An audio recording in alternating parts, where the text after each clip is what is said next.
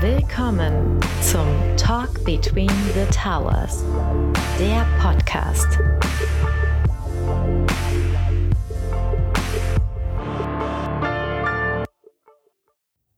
Herzlich willkommen zum Talk Between the Towers. Heute schauen wir weit in die Zukunft mit einem sehr spannenden Thema. Es geht heute um Quantencomputer und da ich da fast gar keine Ahnung habe, habe ich äh, natürlich wieder Unterstützung hier bei mir. Dabei sind. Ich bin der Augustin, hallo. Und hier ist Sebastian. Und der Augustin, äh, denke ich, darf mal so einen kleinen Starter machen ähm, und uns mal so erläutern, was ist denn Quantencomputing? Also gehört hat es vielleicht schon der eine oder andere und es ist viel Mystik ringsrum, aber vielleicht kannst du es mal ein bisschen erklären. Und vielleicht kannst du auch direkt erklären, warum wir überhaupt drüber reden. Ja, okay. Also Quantencomputing, das ist ein, eines unserer Labs, was wir haben, weil wir sagen einfach äh, ähm, Technologie und das muss man ganz, ganz am Anfang einfach mal einmal klar sagen. Quantencomputing ist noch nicht wirklich heute eine Technologie, die man einsetzen kann, sondern eher eine, die in den nächsten Jahren äh, sagen wir mal, und jetzt, das ist immer die goldene Frage, wann kommt der Quantencomputer, den ich wirklich einsetzen kann äh, im Business? Das kann keiner im Moment beantworten. Ja, der Augustin packt gerade den Readiness-Würfel äh, aus. Ich, ich, hab, ich, hab hier, ich, ich gucke gerade hier nach. äh, ich habe irgendwann mal fünf Jahre gesagt, es wird irgendwann zwischen zwei und zehn Jahren passieren. Äh, und deswegen ist es auch eines unserer Themen, mit denen wir uns beschäftigen. Und ähm, spannend daran ist, dass es eigentlich das Thema Quantencomputing schon sehr lange gibt, äh, mhm. äh, beziehungsweise Quantentechnologie gibt es schon sehr lange. Und zwar, wenn ich einen Laserpointer in die Hand nehme, ist es auch nichts anderes als eine tatsächlich quantum-inspirierte Technologie, ja. äh, die ich heute schon im Einsatz habe. Ehrlich? Das ist tatsächlich ja, so. Den haben wir ja schon mehrere hier tatsächlich bei uns im Haus im Einsatz. Da haben wir quasi Stark. einen schon gebaut. Ja. ja. wir haben super viel. Die äh, Bundesregierung bezeichnet das Ganze im Übrigen als Quantum-Technologie der ersten Generation. Dazu gehören sowas wie äh, Laser und äh, andere Lichtwellensysteme. Äh, und Quantentechnologie der zweiten Generation ist dann tatsächlich das, was wir jetzt mit Computing, also Quantencomputing, Quantenannealing äh, und die ganzen die Sachen zusammenfassen. Ist ja schon wieder was gelernt hier. Ja, also von daher, äh, es ist nichts Neues und es gibt es bereits. Äh, die Frage ist nur, welche Ausbaustufe man damit umgeht. Und gerade wenn wir uns damit jetzt beschäftigen, dann äh, ist Quantencomputing dann erst relevant, wenn wir, wenn wir es natürlich im Banking einsetzen können. Nichtsdestotrotz müssen wir heute schon wissen, wie funktioniert das eigentlich und äh, was passiert da und was steckt eigentlich dahinter. Wie, ja, wie sieht denn überhaupt so ein Quantencomputer aus? Also ich kann mir vorstellen, dass wir den hier nicht überall in jeder Ecke rumstehen haben. Ja, ja. Also die heutigen Quantencomputer sind ähm, sehr, sehr große Apparate. Also ich stelle mir das immer persönlich vor, wie das war so in den äh, 50er, 60er Jahren, als der erste Computer einen ganzen Raum irgendwie eingenommen hat, um dann mit einer Lochkarte äh, 5 plus 3 zu rechnen und alle dann gejubelt haben drumherum. Ungefähr da sind wir gerade tatsächlich auch. Also die Dinger sind sehr groß, sind von der Hardware äh, ziemlich äh, umständlich, sagen wir es mal so. Man muss sie stark kühlen. Ähm, sie dürfen keine wie soll ich, Störfaktoren von außen abbekommen. Also sie sind sehr mhm. isoliert äh, gebaut und sind halt sehr empfindlich. Und ähm, das Besondere daran ist eigentlich, wie sie rechnen. Denn Vielleicht kennt der ein oder andere das Bit-Verfahren, also was wir, wenn, wir von Bits sprechen, bei Computer, Bits und Bytes. Sagt genau, man ja an und aus gibt es eigentlich nur, ne? Genau. Und damit kann, wird eigentlich alles realisiert, was ein Computer macht. Das ist eigentlich total simpel. Und wenn man da, darüber nachdenkt, dass alles nur mit an und aus funktioniert. Also eins alles. oder null, genau. Genau, binär. Jedes Smartphone, äh, sei es noch so klug, was es ja nicht ist, sei es noch so technisch äh, avanciert, ist im Grunde aufgebaut auf 0 und 1, also an oder aus. Und ähm, das ist auch das, der große Unterschied bei Quantenbits, nämlich sogenannten Qubits, Quantenbits. Da gibt es halt nicht nur die 0 und die 1, sondern im äh, Rahmen des Berechnens äh, von etwas, eines Problems, was der Computer normal auch löst, der Quantencomputer auch, gibt es den Zustand der sogenannten Superposition. Das bedeutet, man kann sich das gut vorstellen mit einem 1-Euro-Stück, was auf dem, also einer Münze, die auf dem Tisch liegt. Wenn sie die 1 zeigt, ist es an. Ein Computer geht jetzt hin und dreht diese Münze um. Dann ist die, na gut, in dem Fall ist der Adler drauf, aber sagen wir mal, dann wäre es die Null und damit ist der, hat der Computer etwas getan, nämlich das Bit ausgeschaltet. Bei einem Quantencomputer, bei einem Qubit ist es so, dass sich diese Münze auf dem Tisch dreht. Das heißt, sie ist im Zeitpunkt, während sie sich dreht, im Grunde sowohl 1 als auch 0. Und das nennt sich die Superposition. Mhm.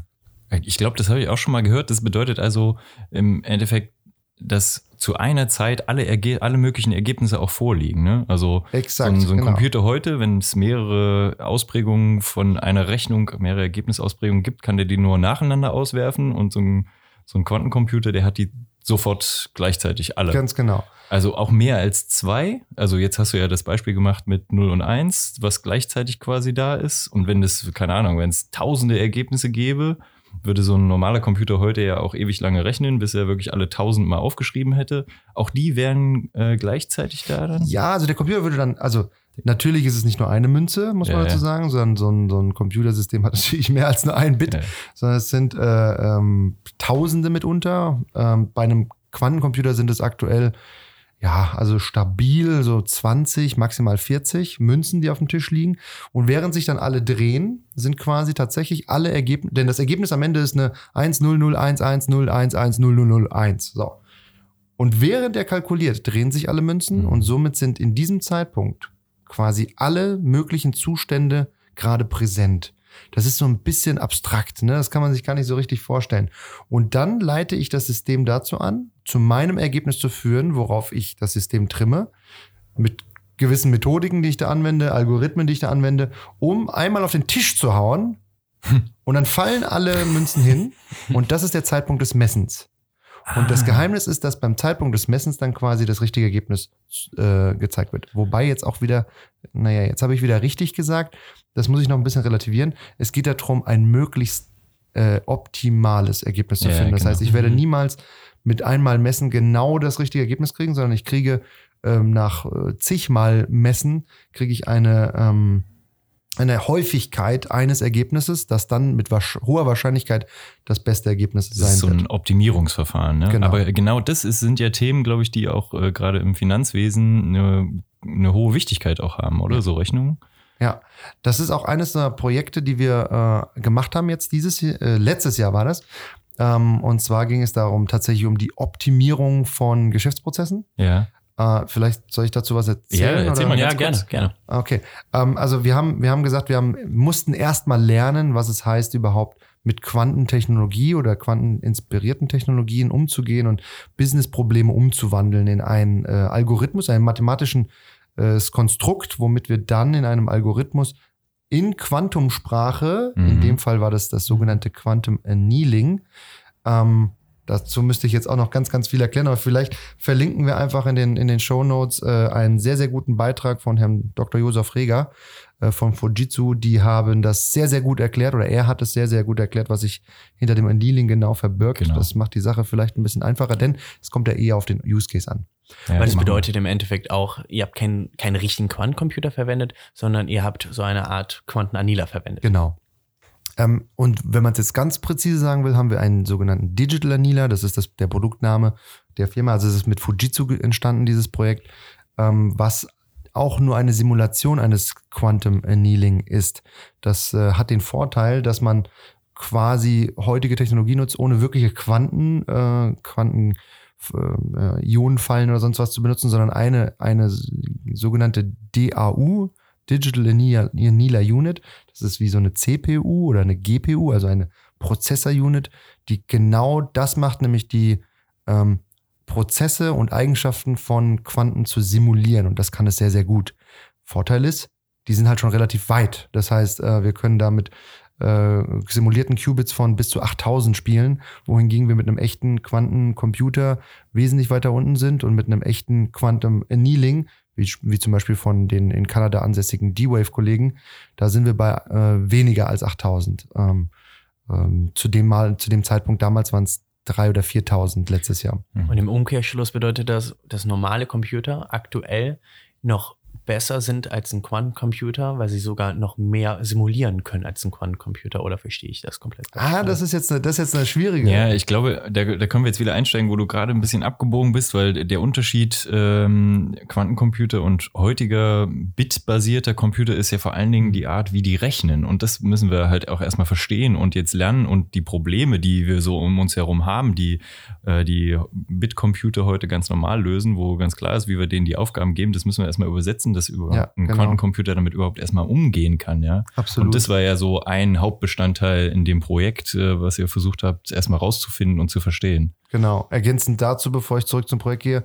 gerade letztes Jahr im, im, im vierten Quartal hat ja Google die sogenannte Quantum Supremacy Mhm, ja. ausgerufen. Also es erreicht, dass ein Problem nach eigenen Angaben, ohne das jetzt zu sehr zu interpretieren, äh, das mit dem Computer erst in 10.000 Jahren gelöst werden könnte, haben sie geschafft in, äh, ich glaube, es waren ein paar Minuten. Also äh, von daher, das ist dann der Punkt, wo wir sagen, das Quantum Computing äh, über, äh, wie soll ich sagen, äh, schafft es, den Computer zu überholen. Aber das ist auch, es ist fast Abgefahren. unvorstellbar. Also statt, statt wie viel? 10.000 Jahren, Ja, ein paar Minuten. ja, das ist, ist krass. Also wirklich. Okay. Ähm, Aber das beschreibt dann auch ganz gut den Hauptoutcome von dem ganzen Quantencomputer-Projekt, oder? Das bedeutet vor allem, wir reden hier über Schnelligkeit und, Präzision. und Präzision. Und es genau. gibt noch ein bisschen was mehr. Aber äh, ich, ich will noch mal ganz kurz zurück zu unserem Projekt gehen, weil tatsächlich, ihr, ihr merkt, das Thema, ich finde es ziemlich, ziemlich spannend und cool. Deswegen schweife ich da jetzt auch vielleicht ein bisschen ab und, und will zu viel Informationen rüberballern. Ähm, bei dem Projekt, das wir letztes Jahr gemacht haben, haben wir ein ganz simples Produkt genommen, was wir in der Bank täglich äh, an für sich auch haben. Das, na, täglich nicht, aber relativ häufig. Das ist das Pro Produkt der Verbriefung, also Verbriefung von Forderungen. Das kennt man so aus äh, beispielsweise der Automobilindustrie, wenn Fahrzeuge nicht gekauft und nicht äh, ähm, also bargleich bezahlt werden, sondern finanziert, geleast werden, dann äh, hängt quasi der, der Automobilzulieferer sitzt dann auf einer Forderung gegenüber des Käufers und äh, hat das Geld nicht. So, und was passiert dann in der Bank? Wir nehmen normalerweise diese Forderungen, packen sie zusammen, verbriefen die und machen sie quasi handelbar äh, für Investoren, sodass man quasi äh, diese Anleihen letztlich kaufen kann. Investoren können sie kaufen und über ein relativ komplexes Konstrukt kommt dann das, äh, das Geld dann quasi zum Automobilzulieferer oder zum Automobilhersteller, der dann äh, mit dem Geld wieder arbeiten kann. Und dieses Produkt, bei diesem Produkt gibt es ein Problem. Nämlich, du hast Hunderttausende von Forderungen gegenüber Käufern und musst dann ähm, einige selektieren, um ein quasi ein Subportfolio zu bauen, das dann verbrieft wird. Und das ist mitunter relativ komplex, denn es gibt gewisse Kriterien, die du einhalten musst. Beispielsweise maximales Volumen ist das simpelste. Ne? Also die Anleihe soll maximal, keine Ahnung, eine Million, 100 Millionen, 10 Millionen haben. Aber dann gibt es auch kompliziertere. Zum Beispiel ähm, nur 10% der äh, selektierten Forderungen sollten aus einer gewissen Region sein oder Branche sein, also die Mhm. Käufer. Ne? Damit man eine gewisse Streuung hat und das Risiko halt auch kalkulierbar genau. bleibt für die Bank. Ja. Ganz genau. Also ähm, Diversität ist da tatsächlich der Punkt. Und da gibt's noch komplexere, die dann sagen, aus dem selektierten Portfolio für die Anleihe dürfen, also mit der Selektion im Subportfolio dürfen nur 2% äh, äh, aus einem gewissen Land sein oder Bundesland sein. Und das macht das extrem, das wird zu einem äh, kombinatorischen Problem am Ende. Weil es so viele Kriterien hat. Ganz genau. Ja. bedeutet, wir reden auch hier im Endeffekt über Optimierung. Genau. Und das ist äh, ein Problem, das die Bank heute auch schon löst. Sie braucht dafür aber mitunter die ganze Nacht. Also das heißt, äh, der Kollege in der Bank drückt dann den Knopf und wartet dann acht bis zehn Stunden ab und kriegt dann ein Ergebnis am nächsten Tag, weil er es in der Regel dann über Nacht laufen lässt. Ähm, und das ist natürlich relativ aufwendig. Deswegen haben wir dieses Produkt auch genommen und geschaut, inwiefern kann man das mit dem Enila lösen äh, und optimieren, weil das ein kombinatorisches Optimierungsproblem ist. Und das ist genau die Stärke eines Enilas. Okay, und jetzt sind wir mega gespannt, weil äh, wir hatten eben 10.000 Jahre und ein paar Minuten. Jetzt haben wir acht Stunden gegen, gegen. Na, na? Also äh, das, das ist jetzt ein bisschen ähm, trotz des äh, digitalen Annealings, ähm, was wunderbar funktioniert hat, mussten wir aber das Szenario runterschrauben. Das heißt, mit 8000 simulierten Qubits kommst du immer noch nicht auf die äh, auf einen realistischen Case. Also das Szenario musste reduziert sein. Das bedeutet, wir haben dann auch keine Hunderttausenden von, von Portfolien gehabt, sondern wir hatten 2.000, 3.000 äh, Forderungen, Entschuldigung, Forderungen, aus denen wir dann selektiert haben. Und wir hatten auch nicht so ungefähr 30 bis 60 Kriterien, die wir einhalten mussten, sondern wir hatten drei. Jetzt wird wahrscheinlich, ich sehe eure Gesichter, das ist jetzt nicht mehr so spannend, aber tatsächlich ist die, der Punkt, dass wir mit diesem kleinen Setup es geschafft haben, äh, ein Ergebnis zu kriegen, das besser war von der Selektion an sich, also die Forderungen, die selektiert worden sind, und äh, besser die gegebenen Vorgaben, also die Prüfkriterien, von denen wir gerade gesprochen haben, eingehalten hat, als das heutige System. Ja, ja. Also es war näher am Optimum Ja, sozusagen. Ja, genau. Super. Das ist ja auch ein super. Aber das bedeutet im Endeffekt- im Endeffekt auch, wir reden hier vor allem auch über eine sehr disruptive Technologie, oder? Absolut. Weil es in der Regel ist ja immer so, wenn wir uns immer anschauen, Computer und Laptops. Ähm, am Anfang waren Laptops auch von der Rechengeschwindigkeit und sind immer noch deutlich geringer unterm normalen Laptop, äh, unterm normalen Computer. Aber der Use Case hat sich einfach heutzutage verändert, dass die Leute lieber nicht mehr die Rechenleistung brauchen oder nicht mehr so viele Rechenleistung brauchen, sondern eher ähm, mobil sein müssen. Und deswegen hat der Laptop sich in vielen Funktionen durchgesetzt. Und beim Quantencomputer hört sich für mich gleich an. Im Moment ist er noch unter der aktuellen Marktleistung, sage ich mal, von Computern. Aber für einen anderen Use Case äh, sieht das dann wieder ganz anders Ja, aus. und, und da äh, glaube ich, kann man mal wieder dran erinnern, was für äh, Entwicklungen so über die Zeit passieren, die ja auch äh, ähm, extrem äh, sich steigern über die Zeit. Also wenn wir überlegen, die äh, ersten Mondraketen, äh, die da hochgeflogen sind, die hatten eine Rechenleistung, die weniger waren, als wir heute mit dem Handy mit uns mit Ja, rumtragen. Ja? Und Äh, wenn man das mal so interpoliert in die Zukunft, dann äh, wird da noch einiges passieren. Also Das ich ist- denke, da ist echt Potenzial Genau, dahinter. genau. Genau diese Skalierbarkeit ist auch das Spannende und warum wir uns damit beschäftigen. Aktuell beschäftigen wir uns mit dem Thema Quantencomputing in einem Kontext des Machine Learnings.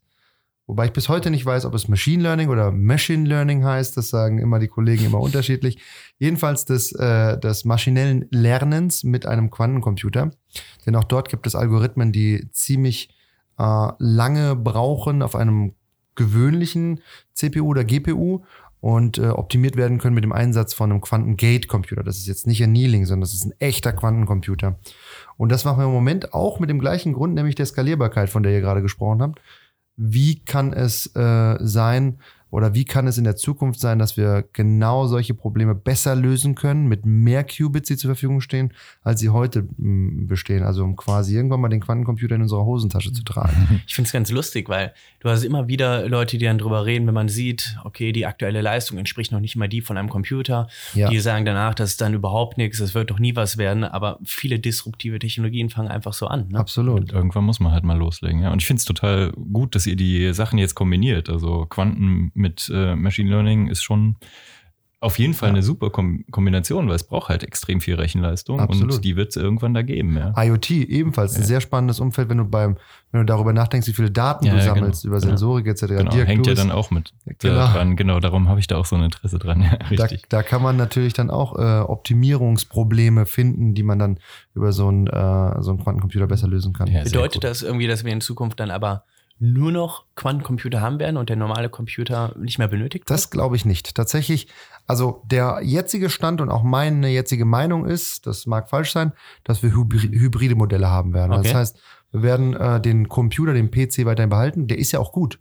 Der macht ja auch tolle Sachen. Ne? Also ist ja nicht so, dass wir jetzt äh, den Bedarf haben, CPUs und GPUs abzulösen, äh, beziehungsweise Computer an sich abzulösen, sondern für spezielle Probleme würden wir dann, und das ist jetzt meine, meine Meinung, die kann ich nicht äh, belegen, äh, den Quantencomputer dazuschalten. Ne? So wie wir, im Grunde kann man sich das vorstellen, äh, wer irgendwie in den 90er Jahren Computer gespielt hat, äh, irgendwann wurden die Grafikkarten immer stärker, ne? also die sogenannte GPU, Graphical Process Unit. Und dann hat man plötzlich äh, seinen Computer aufgerüstet mit einer unglaublich starken Grafikkarte, die dann das Zocken letztlich, äh, und wie gesagt, aus dem Spielen und aus dem Militär kommen die meisten Innovationen heraus, ähm, verbessert hat. Und so kann ich mir vorstellen, dass man irgendwann mal in den Computer entweder, das wäre jetzt altmodisch, ne, einen Quantencomputer-Karte reinbaut oder wahrscheinlich moderner über einen Cloud-Service äh, quasi einen Quantenprozessor mit hinzunimmt zu seinem, zur Lösung seines eigenen Problems. Hört sich total gut an, ja. Ja. Also bin ich gespannt, was die Zukunft da bringt. Ähm, lass uns noch mal kurz schauen. Wir haben jetzt gesagt, ähm, Optimierungsprobleme ist so klassisch was, was eine Bank gut nutzen könnte im Bereich dieser Technologie. Ja. Was gibt's denn noch für Anwendungsbereiche, wo man sich vielleicht heute schon vorstellen kann, dass äh, Quantencomputer da eine Relevanz haben werden im Ja. Banking in der Zukunft? Ähm, ein, ich von dir letztes Mal schon angesprochen, in der letzten Folge schon angeteasertes Thema. Äh, wie, wie hast du es genannt? Du hast es. Also ich habe behauptet, dass, dass man vielleicht irgendwann mal beamen könnte. Ja. Ich weiß Also- nicht, ob das jetzt fürs Banking äh, relevant wäre. Ja, klar, wir beamen das Geld von A nach B Ja, zum genau, Kunden. ge- zum genau Kunden das ist ein Use Case, den ich mir überlegt habe. Ich muss nicht mehr zum Geldautomaten gehen, sondern ich äh, gehe einfach in meine Banking-App im Smartphone und sage, ich brauche jetzt 50 Euro und dann zack, materialisieren die sich in meiner Geldbörse. Ist doch genial, Gibt oder? es noch Bargeld in fünf bis zehn ja, Jahren? aber das wäre auf jeden Fall eine Möglichkeit, das Ich, wo- ich wollte gerade einfach sagen, zu das passt vereinfachen. einfach nicht äh, zusammen Beamen und Bargeld. Ja, ich Ah, weiß okay, nicht. Also, dann beamen wir was anderes. Tatsächlich hat das Beam aber wirklich ähm, was damit zu tun, nämlich es gibt den Effekt der Verschränkung. Und jetzt wird's spooky, weil tatsächlich kann ich das nicht wirklich richtig erklären. Äh, nichtsdestotrotz, den Effekt kann ich beschreiben. Und zwar, wenn sich zwei Qubits oder wenn ich einen Qubit mit zwei Qubits miteinander verschränke, dann sind die quasi miteinander verheiratet. Und jetzt trenne ich sie und bringe sie auf eine Entfernung äh, von, sagen wir mal, fünf Metern äh, auseinander. Das kann man sich so vorstellen mit zwei, wie zwei Gläser, die mit Wasser gefüllt sind. Leere ich das eine Glas, leert sich das andere automatisch mit. Das heißt, sie sind Okay. verschränkt, sie sind miteinander verbunden. Und jetzt kommt die Abstraktion. Und wenn ich das schaffe, kann ich über eine Entfernung, eine größere Entfernung im Grunde erreichen, dass ich kommunizieren kann, ohne dass es da in der Mitte jemanden gibt, der lauscht. es gibt auch keinen Transportkanal, ne? Ganz genau. Also die, äh. Die, die Idee ist dann tatsächlich, dass du, wenn du es schaffst, dann die eine Seite zu kontrollieren und zu sagen, Glas ausleeren oder Glas auffüllen, wie auch immer, ne? du hast mehrere Gläser logischerweise, dann hast du wieder die Information an aus und damit wieder 1-0 und hast auf der anderen Seite die äh, genau gleiche Information empfangen durch Zauberhand. Also hier String Theory und so weiter. Wahnsinn. äh, damit äh, passiert gleich noch äh, die Zusammenführung von Quantencomputing mit der Technologie Networks. Können wir direkt auch noch mit Ganz aufnehmen. genau. Das ist übrigens, da gibt es sehr, sehr viele ähm, äh, Startups, die sich auch letztes Jahr schon damit beschäftigt haben, über diese Kommunikation, über Quanten zu verbessern. Äh, und äh, ein, großes, ein großer Punkt ist die, die Repeater-Leistung von Quantenverschränkungen, äh, um das quasi über die große Distanz auch hinzubekommen. Wir, wir reden jetzt von, von Hunderten oder Tausenden von Kilometern, dass man die Kommunikation dann treiben kann. Sehr spannendes Feld, also gerade bei Cyberattacken etc. Genau. Verrückt. Wahnsinn. Also ich glaube, da gibt's noch äh, viele interessante Punkte, in die man tiefer einsteigen könnte. Ich würde sagen, äh, wenn, wenn die lieben Hörerinnen und Hörer da Interesse haben, dürfen sie gerne mal einen Kommentar da lassen. Und äh, dann würden wir vielleicht sogar mal eine, eine eigene Folge draus machen nochmal. Kann man ja nochmal ein bisschen Klar. tiefer einsteigen, gerade wenn ihr mit dem Folgeprojekt jetzt dann irgendwann loslegt. Ist ja, Ja. vielleicht auch interessant, da mal noch einen Status zurückzugeben. Ansonsten BTT. Äh, am 3. März ist es wieder soweit und das Thema wird sein, Überraschung, Überraschung, Quantencomputer. Da freuen wir uns wieder auf eine spannende Keynote und ein paar Startups, die uns besuchen werden. Ich glaube, das ist ein super Anlass, da das Thema nochmal tiefergehend äh, ähm, sich damit zu beschäftigen oder vielleicht auch ins Gespräch zu kommen. Spricht Genau. mich einfach gerne an können wir oder auch uns. mal persönlich Genau. vertiefen, ja. Genau, weil ich gerade gemerkt habe, wir sind jetzt schon über 20 Minuten und wir wollen ja nicht die Hörer jetzt irgendwie auch langweilen. Genau. Äh, ähm, Dann, dann fange ich einfach mal an, das Ende einzuleiten. Sehr gut. Ähm, apropos Startups, was du gerade genannt hast. Ähm, nächste Woche werden wir mit Moritz reden aus unserem Team zum Thema äh, Banking und Nachhaltigkeit und wie man mit Startups die Value Chain einer Bank nachhaltiger gestalten kann, grüner gestalten kann. Und das wird bestimmt eine interessante Diskussion. mega gut. Genau. Perfekt. Also bis äh, nächste, bis zur nächsten Folge. Genau. Bis Lasst dahin. Macht es gut. Ciao. ciao. ciao.